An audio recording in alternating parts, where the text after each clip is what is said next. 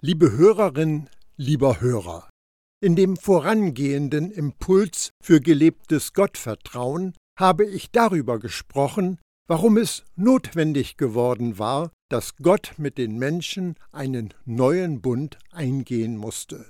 Der Autor des Briefs an die Hebräer kommt dann zu der Schlussfolgerung. Wenn Gott also von einem neuen Bund spricht, hat er den ersten für veraltet erklärt. Was aber alt ist und ausgedient hat, wird bald verschwunden sein. Hebräer 8, Vers 13. Wann hast du das letzte Mal eine dieser gelben Telefonzellen gesehen? Warum sind sie aus dem Straßenbild verschwunden? Wir haben etwas Besseres. Das Smartphone ist erfunden worden. Oder ein dieser Läden, in denen man sich Videokassetten ausleihen konnte. Davon sieht man auch keine mehr. Warum nicht? Wir haben heute etwas Besseres. Wir streamen unsere Videos.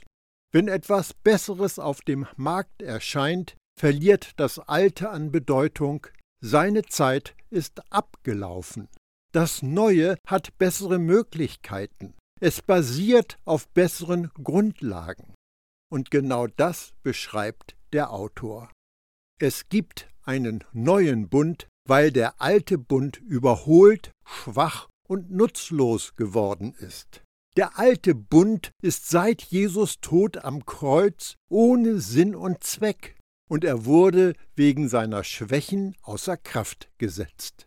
Die Bedingungen des alten Bundes haben niemanden vollkommen gemacht. Aber der Inhalt des neuen Bundes macht dich vollkommen. Also lass das Alte los. Das galt den Juden bis zu Jesus Tod. Du als Nichtjude hast mit dem alten Bund nichts, aber auch gar nichts zu tun. Er ist nicht für dich gedacht. Ergreife das Neue. Lass dich nicht mehr von deinem Gewissen plagen. Lass dir dein Gewissen durch Gottes Gnade neu programmieren. Es ist für mich erschreckend, dass gerade christlich-religiöse Nichtjuden an dem eisern festhalten, was für die Juden als veraltet erklärt worden ist und ausgedient hat. Damit haben Christen mit Erfolg verhindert, dass der alte Bund der Juden aus der religiösen Landschaft verschwinden konnte. Kapitel 9 ich lese zunächst die ersten zehn Verse, ohne weiter darauf einzugehen. Nun hatte ja auch der erste Bund seine Satzungen für den Gottesdienst und sein irdisches Heiligtum. Es wurde nämlich ein erstes Zelt eingerichtet, in dem sich der Leuchter und der Tisch mit den Schaubroten befanden. Es wird das Heilige genannt. Hinter dem zweiten Vorhang aber war das Zelt, welches das Allerheiligste genannt wird. Es enthielt den goldenen Räucheraltar und die Bundeslade, die ganz mit Gold überzogen war. In ihr waren der goldene Krug, der das Manna enthielt, der Stab Aarons, der wieder ausgeschlagen hatte, und die Tafeln des Bundes. Und über ihr die Cherubim der Herrlichkeit, welche die Sühneplatte über der Bundeslade überschatteten. Doch davon soll jetzt nicht im Einzelnen die Rede sein. Seit dies so eingerichtet ist, betreten die Priester immer wieder das erste Zelt, um Gottesdienst zu feiern. Das zweite Zelt jedoch betritt allein der Hohepriester einmal im Jahr, nicht ohne das Blut, das er für sich selbst und für die aus Unkenntnis begangenen Sünden des Volkes darbringt. Damit macht der Heilige Geist deutlich, dass der Weg ins Heiligtum nicht offen steht, solange das erste Zelt noch Bestand hat. Es ist ein Gleichnis für die gegenwärtige Zeit. Das bedeutet, es werden Gaben und Opfer dargebracht, welche den, der am Gottesdienst teilnimmt, in seinem Gewissen nicht vollkommen machen können. Es geht dabei nur um Speisen, Getränke und verschiedene Waschungen. Vorläufige Satzungen sind es, die gelten bis zur Zeit, da alles in Ordnung kommt. Hebräer 9, die Verse 1 bis 10. Die Zeit einer Neuausrichtung hat begonnen. Wir befinden uns in einer Zeit einer geistigen Umgestaltung, einer Reformation der Gnade, wenn du so willst. Diese Erneuerung begann mit Jesus Tod. Die Menschen des ersten Jahrhunderts waren die ersten, die sie erfahren konnten. Sie lebten in einer Zeit eines besonderen Umbruchs. Das neunte Kapitel zeigt uns einen Überblick über die Ordnung der Stiftshütte, die religiösen Bräuche und die Aufgabe des hohen Priester. Wir kommen nun zum neuen Bund und zu dem, was Jesus getan hat und warum das so anders ist. Wir rufen uns ins Gedächtnis. Das Gesetz war ein Schatten, ein Bild, ein Symbol. Die Stiftshütte war ein Schatten, ein Symbol, ein Bild von einer Realität, die wir in Jesus haben. Christus aber ist gekommen als Hohepriester der künftigen Güter durch das größere und vollkommenere Zelt, das nicht von Menschenhand gemacht, das heißt nicht von dieser Schöpfung ist. Hebräer 9, Vers 11. Mose hatte spezielle Anweisungen erhalten, nach denen er ein Heiligtum bauen ließ. Geistige Wirklichkeiten und irdische Entsprechungen sollten parallel zueinander bestehen. Jesus hat keine von Menschenhand geschaffene Stiftshütte betreten. Jesus ging in die geistige Realität. Es gibt also ein edleres Heiligtum, einen bedeutsameren Bund, wirkungsvollere Verheißungen und einen mächtigeren Hohepriester. Es wird immer wieder deutlich, das Thema dieses gesamten Briefes ist besser und größer. Kapitel 9 macht da keine Ausnahme. Es geht um den Vergleich eines materiellen Heiligtums mit der geistigen Version. Jesus betritt ein geistiges Heiligtum, den Himmel selbst, und sitzt nun zu Gottes rechter Seite. Was dem vorausgegangen war, macht Jesus zu einem besseren Hohepriester, stellt deine Beziehung zu Gott auf ein festes Fundament, lässt dich eine Vergebung erfahren, die alles, was die Menschen im Alten Testament jemals erlebt haben, weit, weit überragt. Genauso hat er nicht das Blut von Böcken oder Kälbern mit sich gebracht. Nein, er ist mit seinem eigenen Blut ein für allemal in die heilige Gegenwart Gottes eingetreten und hat für uns somit eine Erlösung erworben, die in alle Ewigkeit hinein gültig ist. Hebräer 9, Vers 12.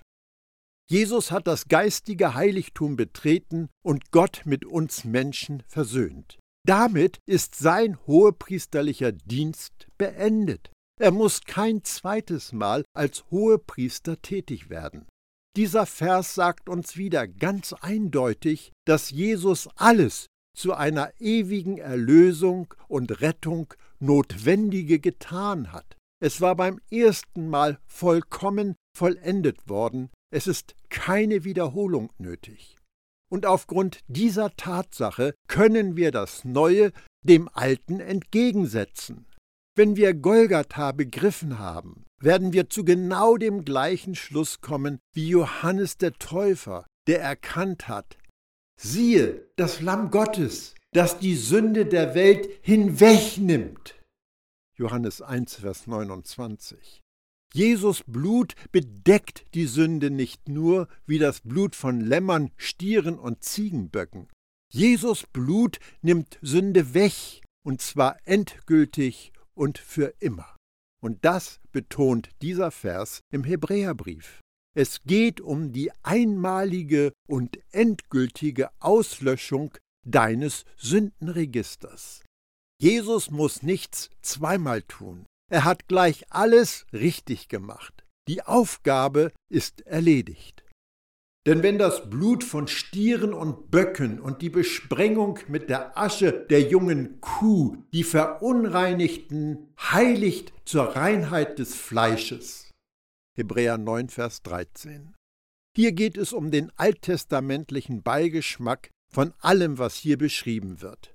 Die Logik dahinter lautet, wenn schon Tierblut, wie viel mehr dann Jesus? Um wie viel mehr wird das Blut Christi, der sich selbst als makelloses Opfer Kraft des ewigen Geistes Gott dargebracht hat, unser Gewissen von den toten Werken reinigen, damit wir dem lebendigen Gott dienen. Hebräer 9, Vers 14. Ein unvorstellbares Ergebnis. Ist das, was Jesus getan hat, nicht besser als das, was die Priester im alten Bund zustande gebracht hatten? Und die kurze Antwort lautet Ja, es ist viel besser. Jeder, der dir sagt, dass du jeden Tag um Vergebung betteln musst, vertraut dem nicht, was Jesus getan hat. Manchmal scheint es ein Kampf gegen Windmühlen zu sein, die religiöse Denkweise der Menschen unter dem Gesetz zu widerlegen. Wenn es stimmen sollte, dass wir eine tägliche Vergebung der Sünde brauchen, sind wir irgendwie schlechter dran als die Juden im alten Bund. Denn sie bekamen einmal im Jahr am großen Versöhnungstag die Bedeckung ihrer Sünden. Was machen wir, wenn wir den Menschen sagen, dass sie sich einmal am Tag um ihre Sünden kümmern müssen? Vor dem Schlafengehen sollen sie Gott bitten, ihnen die 287 Sünden zu vergeben, die sie an diesem Tag begangen haben. Und dann wieder am nächsten Tag und dann wieder am nächsten Tag und so weiter. Glauben wir wirklich, dass den Israeliten eine jährliche Versöhnung angeboten worden ist, wir das aber täglich in Ordnung bringen müssen? Wollen wir wirklich glauben, dass Jesus Blut weniger mächtig ist als das Blut von Stieren und Ziegenböcken?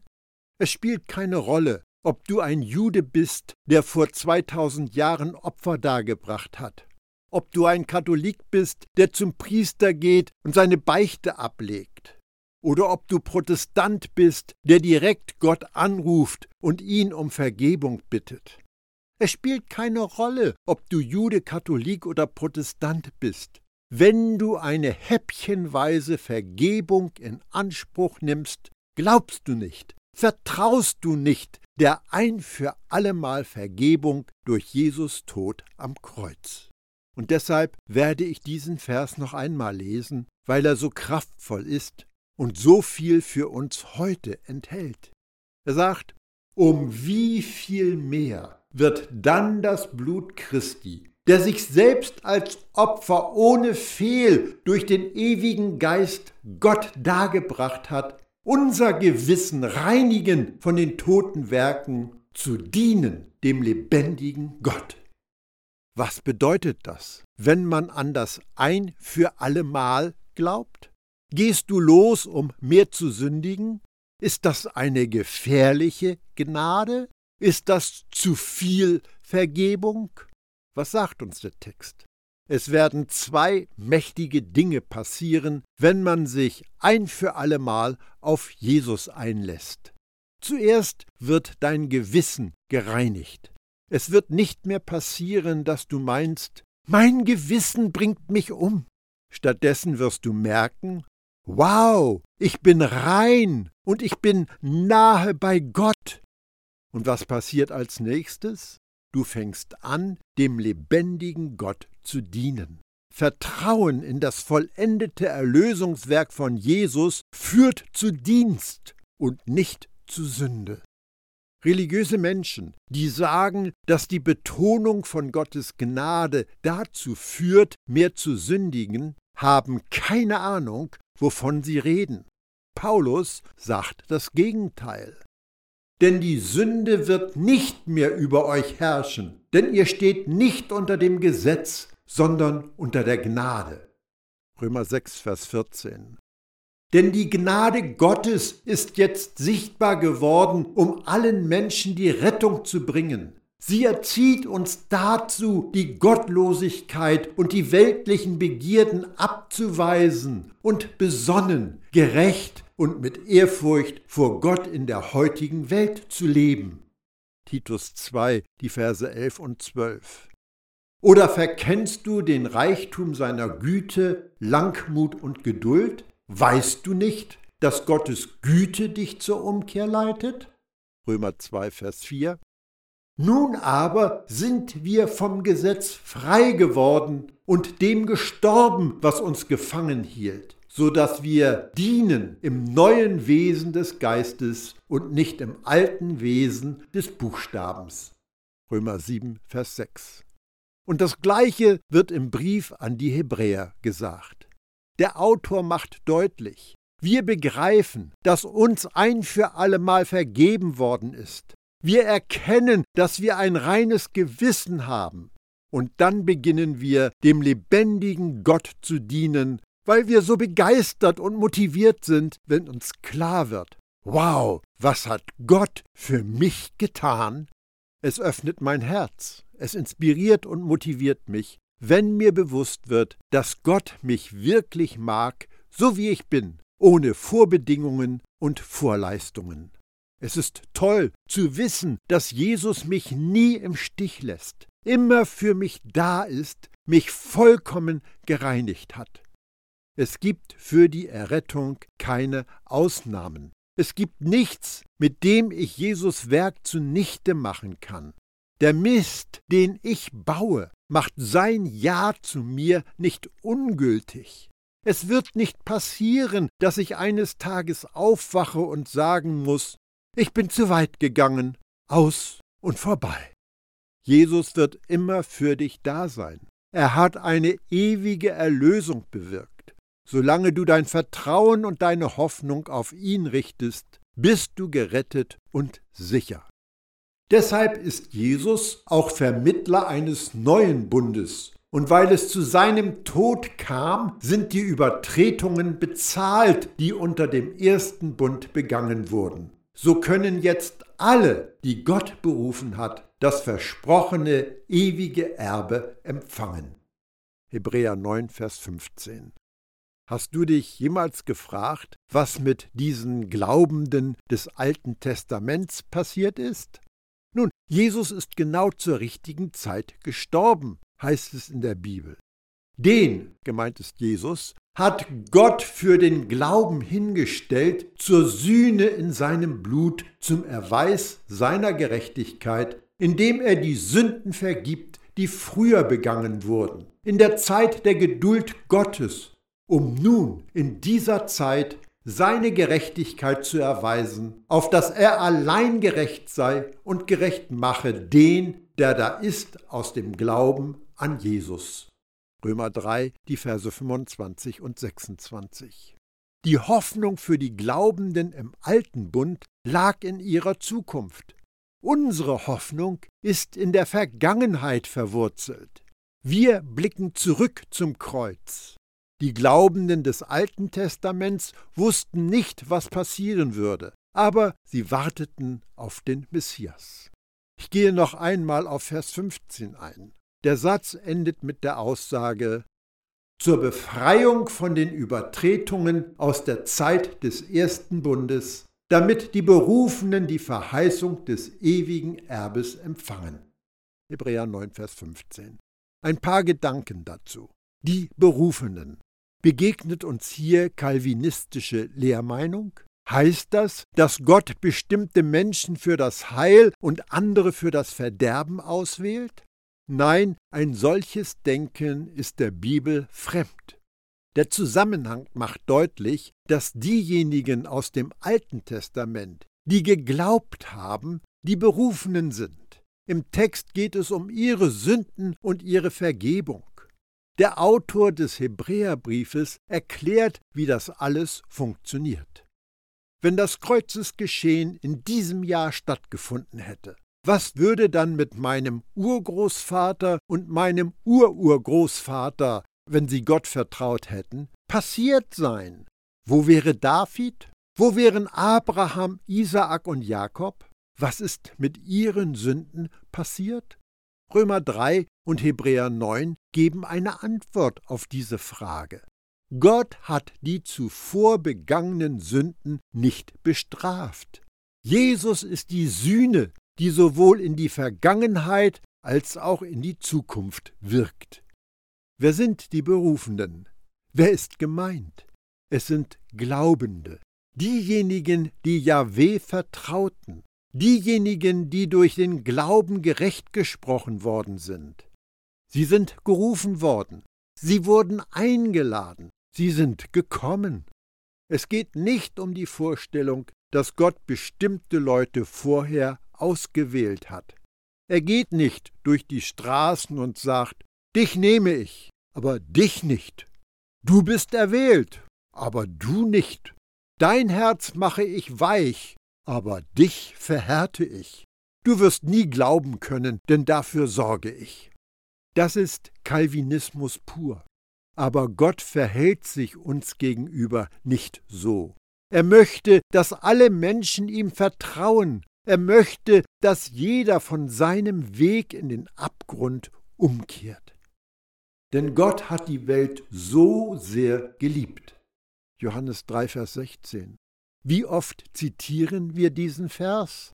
Aber haben wir verinnerlicht, dass das die Wahrheit von Gottes Herzen ist? Denn Gott war in Christus und versöhnte die Welt mit ihm selber und rechnete ihnen ihre Sünden nicht zu. 2. Korinther 5, Vers 19. Er ist die Sühne für unsere Sünden, aber nicht nur für unsere Sünden, sondern auch für die der ganzen Welt. 1. Johannes 2, Vers 2. Jeder Mensch auf dieser Welt ist eingeladen, der Autor des Briefs an die Hebräer spricht von denen, die zur Zeit des alten Bundes eingeladen worden sind. Es geht nicht um Vorherbestimmung. Es geht um Menschen, die an den Tisch eingeladen wurden, um sich an Gottes Güte satt zu essen. Sie wurden wegen ihres Vertrauens gerecht gesprochen, und nun dürfen sie gemeinsam mit uns an einem ewigen Erbe teilhaben. Machst du dir manchmal Gedanken um dein Erbe? Bist du in Sorge über die Belohnung, die du erhalten möchtest, oder über deren Ausbleiben? Hast du Angst, dass du einmal unglaublich enttäuscht werden könntest? Geistert ein Bild durch deinen Kopf, deine Schwestern und Brüder bekommen bei der Endabrechnung Perlen und goldene Kronen, Ihre Kronen sind so hoch gestapelt, dass sie vor lauter Gerechtigkeit einen Krampf im Nacken bekommen. Und du stehst mit nichts da. Vertraue der Botschaft des Briefes an die Hebräer. Es gibt ein ewiges Erbe für dich. Jesus sagt durch Johannes, Siehe, ich komme bald, und den Lohn bringe ich mit, um einem jeden zu geben, wie es seinem Werk entspricht. Offenbarung 22, Vers 12. Paulus Kommentar. Da ihr wisst, dass ihr von dem Herrn zum Lohn das Erbe empfangen werdet, denn ihr dient Christus, dem Herrn. Kolosser 3, Vers 24.